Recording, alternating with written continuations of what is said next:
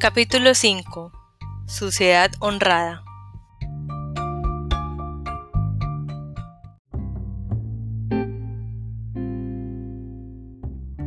La montaña se desheló y en su cara apareció la princesa, cuya cabeza rozaba el cielo. Era domingo, había pasado un mes del accidente y nos habíamos reunido en la sala de estar. Mi padre explicaba un pasaje de las escrituras cuando Tyler carraspeó y anunció que se marchaba. Me voy a la universidad, dijo, con el rostro rígido. Mientras pronunciaba con esfuerzo las palabras, una vena se le marcaba en el cuello, una magnífica serpiente en lucha que aparecía y desaparecía cada pocos segundos. Todos miramos a papá. Tenía los brazos cruzados y una expresión impasible. El silencio era peor que los gritos. Tyler sería el tercer hermano que se iba de casa. El mayor, Tony, conducía camiones en los que transportaba grava o chatarra y se esforzaba por reunir dinero suficiente para casarse con la chica que vivía carretera abajo. Sean, el segundo, se había peleado con mi padre hace unos meses se había largado. Yo no lo veía desde entonces, aunque cada pocas semanas mi madre recibía una apresurada llamada en la que le informaba que estaba bien y que trabajaba de soldador o camionero. Si también se iba Tyler, papá se quedaría sin cuadrilla, y sin una cuadrilla no podría construir establos ni eniles. Tendría que dedicarse de nuevo a la chatarra. ¿Qué es una universidad? Pregunté. La universidad son más años de escuela para los tontos que no aprenden la primera vez, respondió papá. Tyler tenía la vista clavada en el suelo, el rostro tenso, de pronto dejó caer los hombros, se le relajó la cara y levantó la cabeza. Me pareció que había salido de sí mismo. Su mirada era dulce, amable. Era como si no estuviera en la sala. Escuchó a papá, que había iniciado un sermón.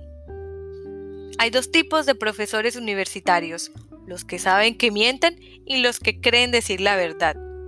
Mi padre sonrió.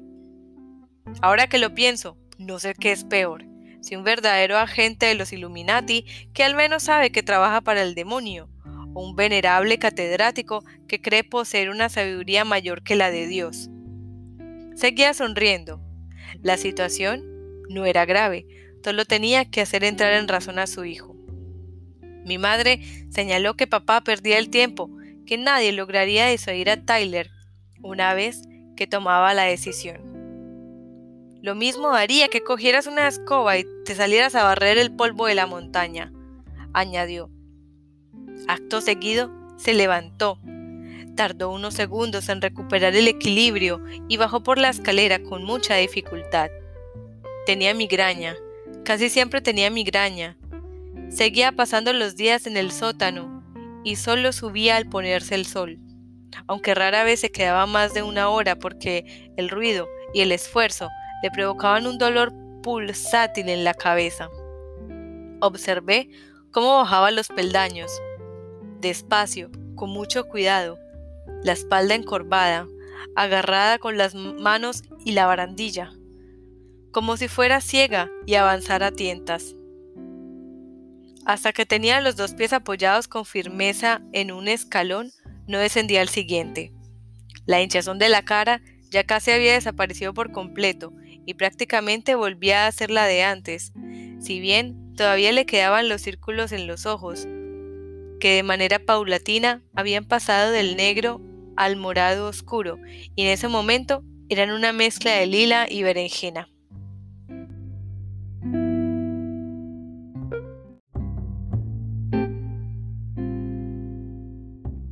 Una hora después, mi padre ya no sonreía. Tyler no había repetido su deseo de ir a la universidad, pero tampoco había prometido quedarse. Sentado en la sala de estar, aguantaba el chaparrón con un gesto inexpresivo. Un hombre no puede ganarse la vida con libros y papeles, dijo mi padre. Algún día serás cabeza de familia. ¿Cómo se puede mantener con libros a una mujer y los hijos? Tyler inclinó la cabeza para indicar que se le escuchaba y no despegó los labios. Un hijo mío se pone en fila para que los espías de los socialistas y los Illuminati le laven el cerebro. La universidad la lleva la iglesia, lo interrumpió Tyler. ¿Cómo va a ser mala? Mi padre abrió la boca y expelió una ráfaga de aire. ¿Te crees que los Illuminati no se han infiltrado en la iglesia? Su voz tronaba. Cada palabra resonaba con vigorosa energía. ¿Te crees que no irían en primer lugar a esa universidad donde pueden formar a toda una generación de mormones socialistas? Te he enseñado a ser más listo. Siempre recordaré a mi padre en ese momento, su fuerza y la desesperación. Se inclina hacia adelante con las mandíbulas apretadas, los ojos entrecerrados, y busca el rostro de su hijo, una señal de conformidad, una arruga de convicción compartida. No la encuentra. La historia de cómo Tyler decidió marcharse de la montaña es curiosa y está plagada de lagunas y giros. Empieza con el propio Tyler, con lo singular de su persona. Sucede en algunas familias. Hay un hijo que no encaja, que no sigue el compás, que tiene el metrónomo puesto para otra melodía. En la nuestra era Tyler.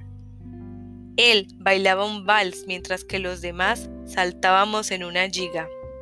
Él era sordo a la música estridente de nuestra vida y nosotros éramos sordos a la serena polifonía de la suya.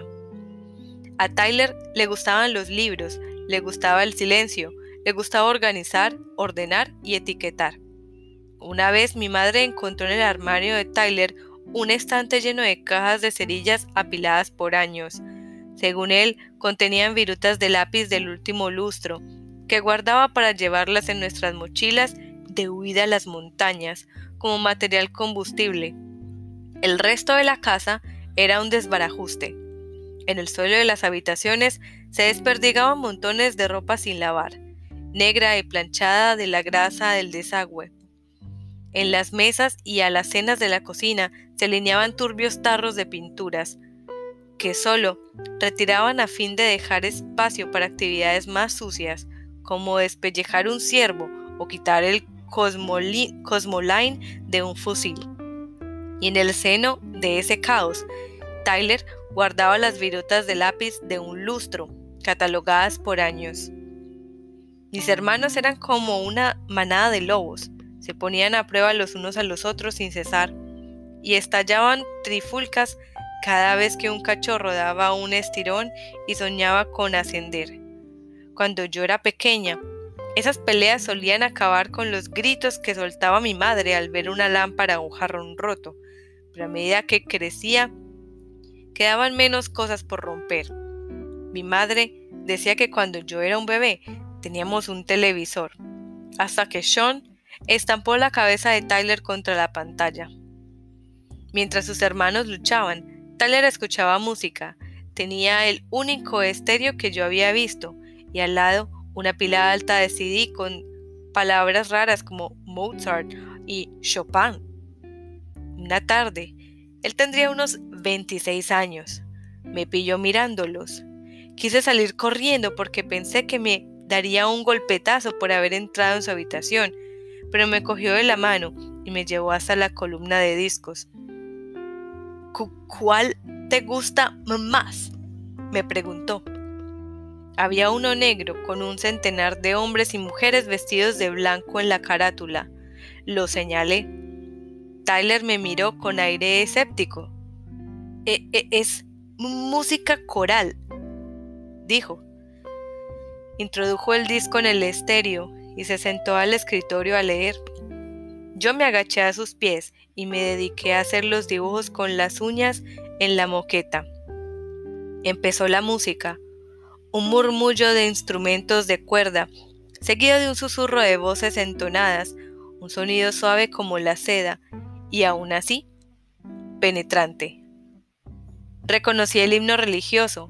Lo habíamos cantado en la iglesia, un coro de voces dispares que se elevaban con fervor. Aunque lo que oía era distinto. Era fervoroso, pero poseía algo más, algo que tenía que ver con el estudio, la disciplina y la colaboración, pero algo que no logré captar. La canción terminó y escuché paralizada la siguiente y la siguiente, hasta que el CD llegó a su fin. Sin la música, la habitación pareció carente de vida. Pedí a Tyler que la escucháramos otra vez. Y una hora después, cuando cesó, le supliqué que volviera a ponerla. Era muy tarde y en la casa reinaba el silencio. Tyler se levantó del escritorio y pulsó el botón de play diciendo que era la última vez. Podemos volver a escucharla mañana. La música se convirtió en nuestro lenguaje.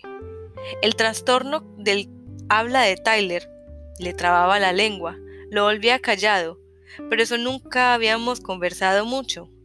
Hasta entonces no conocía a mi hermano. A partir de ese momento, cada atardecer, cuando llegaba del desguace, me encontraba esperándolo. Tras ducharse y restregarse la piel para arrancar la mugre de la jornada, se sentaba al escritorio y preguntaba, ¿qué vamos a escuchar esta noche? Yo elegía un CD y sentada en el suelo a los pies de mi hermano, escuchaba la música con la vista clavada en sus calcetines mientras él leía.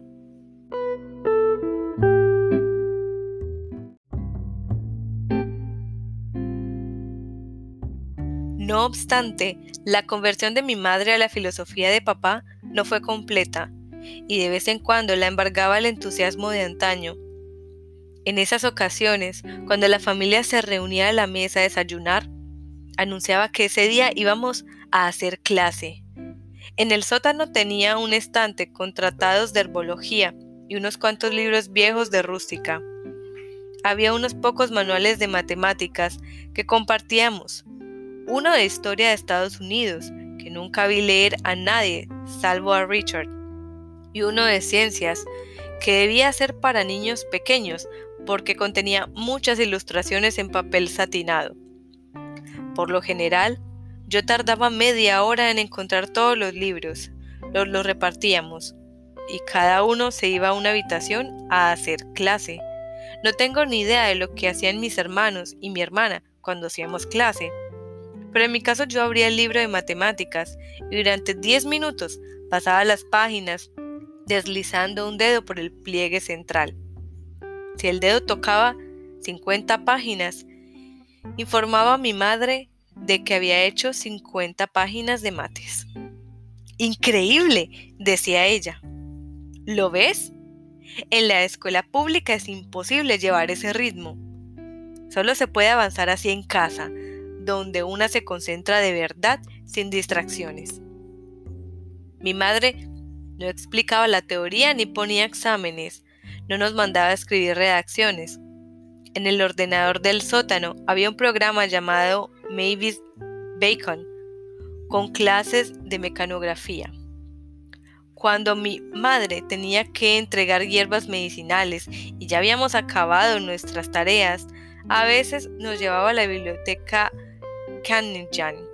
en el centro de la ciudad. En el sótano había una sala llena de libros y nos los leíamos. Richard cogía incluso los de arriba, que eran para adultos y tenían títulos serios sobre historia y ciencias. En nuestra familia el aprendizaje era autodirigido. Estudiábamos lo que podíamos aprender solos tras terminar el trabajo. Algunos tenían más disciplina que otros, yo me contaba en el grupo de los menos disciplinados, de modo que a los 10 años la única materia que había estudiado de manera sistemática era el código Morse, pues mi padre insistió en que me lo aprendiera. Si cortan los cables de teléfono seremos los únicos del valle que podrán comunicarse. Decía, aunque yo no entendía con quién íbamos a comunicarnos, si éramos los únicos que conocíamos el código. Los mayores, Tony, Sean y Tyler habían crecido en otra década y era casi como si hubieran tenido otros progenitores. Su padre no sabía nada de los Weber, no hablaba de los Illuminati. Matriculó en la escuela a sus tres hijos mayores, y si bien los sacó al cabo de unos años con la promesa de darles clase en casa, cuando Tony quiso volver al colegio, no se lo impidió. Tony llegó hasta la enseñanza secundaria, aunque no pudo graduarse porque faltó muchos días para trabajar en el desguace. Como Tyler era el tercer hijo, apenas se acordaba de la escuela y no le importó estudiar en casa. Hasta que cumplió los 13. Entonces, tal vez porque mi madre dedicaba todo su tiempo a enseñar a Luke a leer, pidió permiso a papá para matricularse en octavo. Asistió a la escuela todo ese curso, desde el otoño de 1991 hasta el final de la primavera de 1992. Aprendió álgebra, una materia que a su mente le resultó tan natural como el aire a sus pulmones.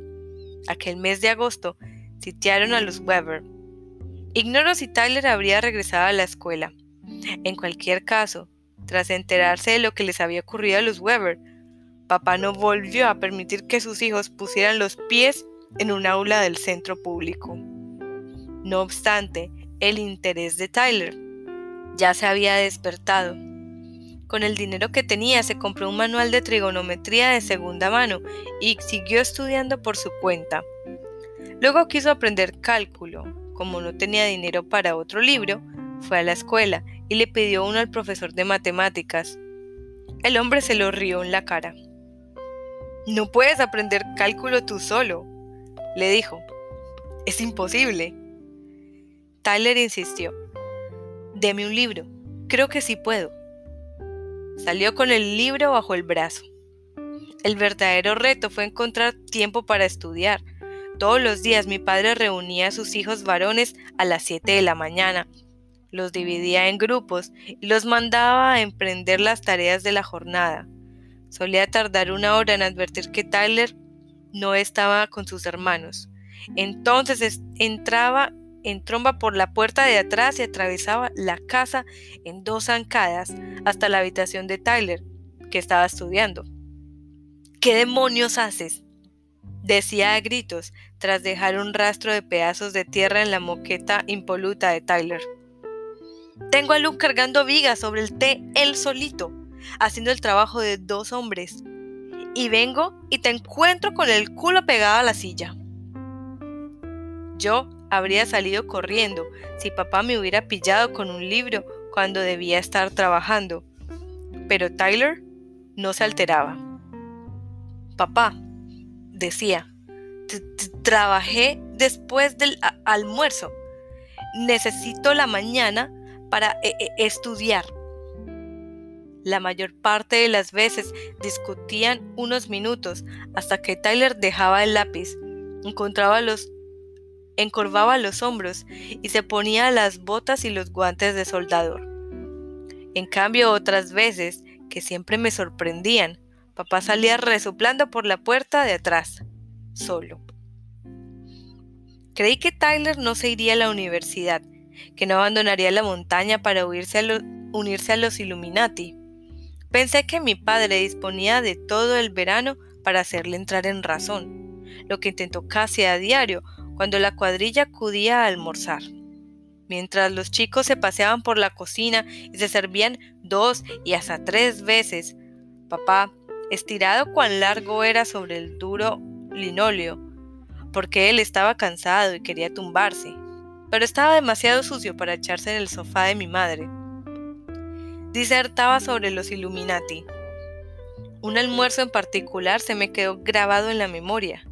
Tyler se preparaba unos tacos con los ingredientes que ha dispuesto mi madre. Coloca en el plato tres tortillas abarquilladas, perfectamente alineadas. Les añade con cuidado la carne, la lechuga y el tomate, midiendo bien las cantidades, y reparte con esmero la crema agria. Papá no para de salmodiar en el momento en que llega al final de su sermón y toma aliento para volver a empezar. Tyler echa los tres tacos perfectos en la licuadora de mi madre, la que usa para elaborar las cinturas, y la pone en marcha. Un rugido atruena en toda la cocina e impone una especie de silencio. El rugido cesa. Papá continúa. Tyler vierte el líquido naranja en un vaso y empieza a beber. Con cuidado, con delicadeza, porque los incisivos todavía le bailan y amenazan con desprenderse de la encía.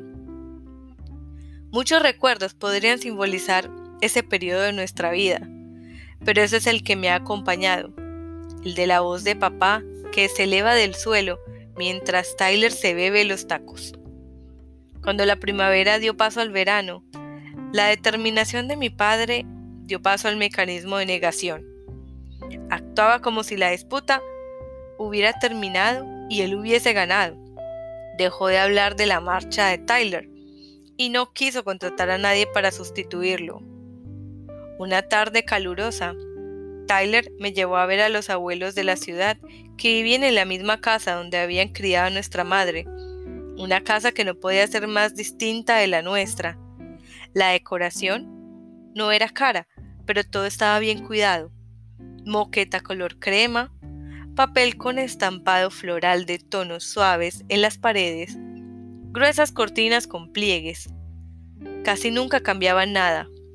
La moqueta, el papel pintado, la mesa de la cocina, las encimeras, todo estaba igual que en las diapositivas de la infancia de mi madre que yo había visto. A papá no le gustaba que fuéramos. El abuelo había sido cartero antes de jubilarse y según mi padre, Nadie que hubiera trabajado para el gobierno merecía nuestro respeto. La abuela era aún peor, decía. Era frívola. Yo ignoraba qué significaba la palabra, pero se la oía pronunciar tan a menudo que llegué a asociarla a ella. Y la moqueta color crema y el papel pintado de pétalos en tonos suaves. A Tyler le encantaba estar en esa casa. Le encantaban la calma, el orden y que mis abuelos hablaran en voz baja. El lugar irradiaba un halo que me llevaba a comprender de manera instintiva, sin que me lo mandaran, que no debía gritar, pegar a nadie, ni irrumpir en la cocina a toda velocidad.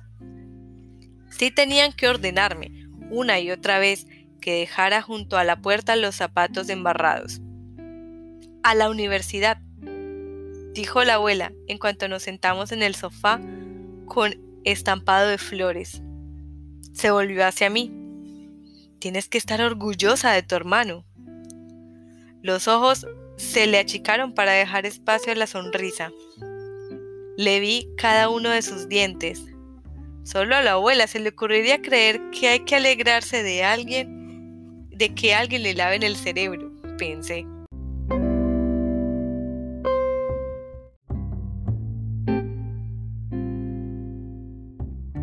Tengo que ir al baño, dije. Caminé despacio por el pasillo, sola, deteniéndome a cada paso para que la punta de los pies se me hundiera en la moqueta. Sonreía al recordar que mi madre había comentado que la abuela la tenía tan blanca porque el abuelo nunca había trabajado de verdad. Yo tendré las manos sucias, me había dicho con un guiño al tiempo que me enseñaba las uñas ennegrecidas pero una suciedad honrada. Pasaron las semanas y ya estábamos en pleno verano.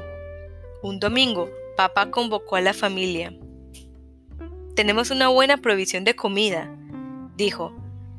Tenemos gasolina y agua. Lo que no tenemos es dinero. Sacó de la cartera un billete de 20 y lo estrujó. No me refiero a este dinero falso, en los días de abominación no valdrá nada.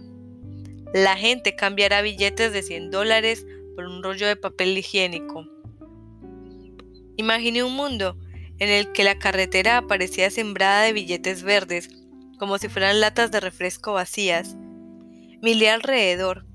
Me pareció que los demás imaginaban lo mismo, sobre todo Tyler. Tenía la mirada reconcentrada, resuelta. Tengo algo de dinero ahorrado, prosiguió papá. Y vuestra madre también ha guardado un poco. Vamos a cambiarlo por plata. Es lo que la gente pronto querrá tener. Plata y oro. Poco después se presentó en casa con la plata e incluso con oro. El metal llegó en forma de monedas empaquetadas en cajitas pesadas que llevó a cuestas por la casa para apilarlas en el sótano. No me dejó abrirlas. No son un juguete, me dijo. Al cabo de unos días, Tyler cogió varios miles de dólares casi todos los ahorros que le quedaban después de pagar el tractor al granjero y la ranchera a papá, para comprar un montón de plata que depositó en el sótano, al lado del armario donde guardábamos las armas. Después de hacerlo, pasó un buen rato delante de las cajas, mirándolas pensativo, como suspendido entre dos mundos. Tyler era un objetivo más fácil. Cuando le supliqué me regaló una moneda de plata tan grande como la palma de mi mano. La moneda me tranquilizó.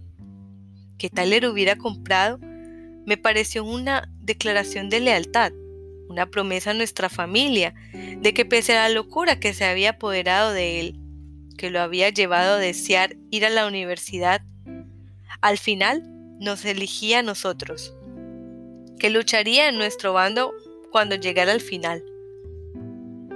Antes de que las hojas de los árboles empezaran a cambiar de color y pasaran de los verdes enebro del verano y los granates y los dorados broncíneos del otoño, la moneda brillaba hasta con la luz más tenue, pulida por un millar de caricias de los dedos. Me consolaba su mera corporeidad, convencida de que, si la moneda era real, la marcha de Tyler no podía serlo. Al despertarme una mañana de agosto, me encontré con que Tyler guardaba en caja su ropa, sus libros y sus CDs. Casi había terminado cuando nos, nos sentamos a desayunar. Comí deprisa. Fui a su habitación y miré los estantes en los que solo quedaba un CD. El negro con la imagen del grupo vestido de blanco, que entonces ya sabía que era el coro del Tabernáculo Mormón. Tyler apareció en la puerta. Lo dejo para ti, dijo. A continuación, salió y lavó su coche con la manguera para eliminar el polvo de Idaho, hasta que pareció que nunca hubiera pisado un camino de tierra. Papá acabó de desayunar se marchó sin pronunciar palabra. Entiendo por qué. Ver a Tyler guardar las cajas en el coche me exasperó. En lugar de gritar, que era lo que deseaba, salí por la puerta trasera y corrí por las colinas en dirección al pico. Corrí hasta que el latido de la sangre en los oídos fue más estruendoso que mis pensamientos. Entonces di media vuelta y desanduve el camino a la carrera. Al llegar a los pastos, torcí hacia el vagón rojo y me subí al techo a tiempo de ver a Tyler cerrar el maletero y girar en redondo, como si quisiera despedirse, pero no hubiera nadie quien decir adiós.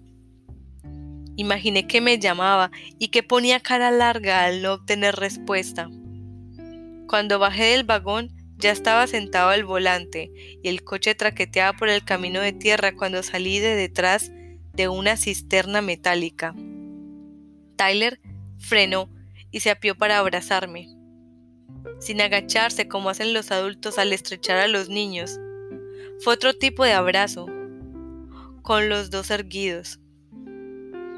Me atrajo hacia sí y acercó su cara a la mía. Tras decir que me echaría de menos, me soltó, subió al vehículo y bajó a toda velocidad por la colina en dirección a la carretera vi asentarse el polvo. Tyler volvió a casa en contadas ocasiones. Estaba forjándose una nueva existencia al otro lado de las líneas enemigas. Realizó pocas incursiones en nuestro bando. Apenas guardó recuerdos de él hasta cinco años después, cuando yo tengo 15 y él irrumpe en mi vida en un momento crítico. Para entonces somos desconocidos. Ocurriría muchos años antes de que yo comprendiera lo que su marcha le había costado y lo poco que él sabía de dónde se dirigía. Tony y Sean se habían ido de la montaña para hacer lo que mi padre les había enseñado, conducir camiones, soldar, desguazar. Tyler se lanzó al vacío. Ignoro por qué lo hizo y él tampoco lo sabe. No acierta a explicar de dónde salió esa convicción y cómo ardió lo suficiente para que su brillo se abriera paso en la negra incertidumbre. Yo siempre he supuesto que fue la música que tenía en la cabeza, una canción esperanzada que los demás no oíamos, la misma melodía secreta que tarareaba cuando compró el libro de trigonometría cuando guardaba las virutas de lápiz.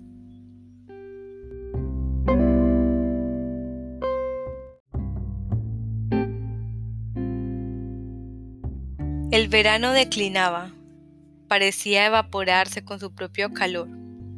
Los días seguían siendo cálidos, pero al anochecer refrescaba, y tras la puesta de sol las horas gélidas reclamaban una porción mayor de cada jornada. Tyler llevaba un mes afuera. Recuerdo una tarde que pasé con la abuela de la ciudad. Me había bañado por la mañana, pese a no ser domingo. Me había vestido con mi ropa especial, sin rotos ni manchas, para sentarme en la cocina de la abuela y verla hacer galletas de calabaza. El sol de otoño se colaba a raudales por las cortinas de gasa, iluminaba los azulejos amarillo, caléndula de modo que todo se hallaba envuelto en un resplandor ambarino. Cuando la abuela introdujo en el horno la primera tanda de galletas, fui al cuarto de baño. Recorrí el pasillo con su suave moqueta blanca y sentí una punzada de rabia al recordar que había visto por última vez cuando había ido con Tyler. El recuerdo de baño me pareció exótico. Me fijé en el lavamanos nacarado en el tono rosado de la moqueta y en la alfombra de color melocotón. El inodoro pareció bajo una tapa amarillo claro. Observé mi reflejo, enmarcado en azulejos color crema. No parecía yo.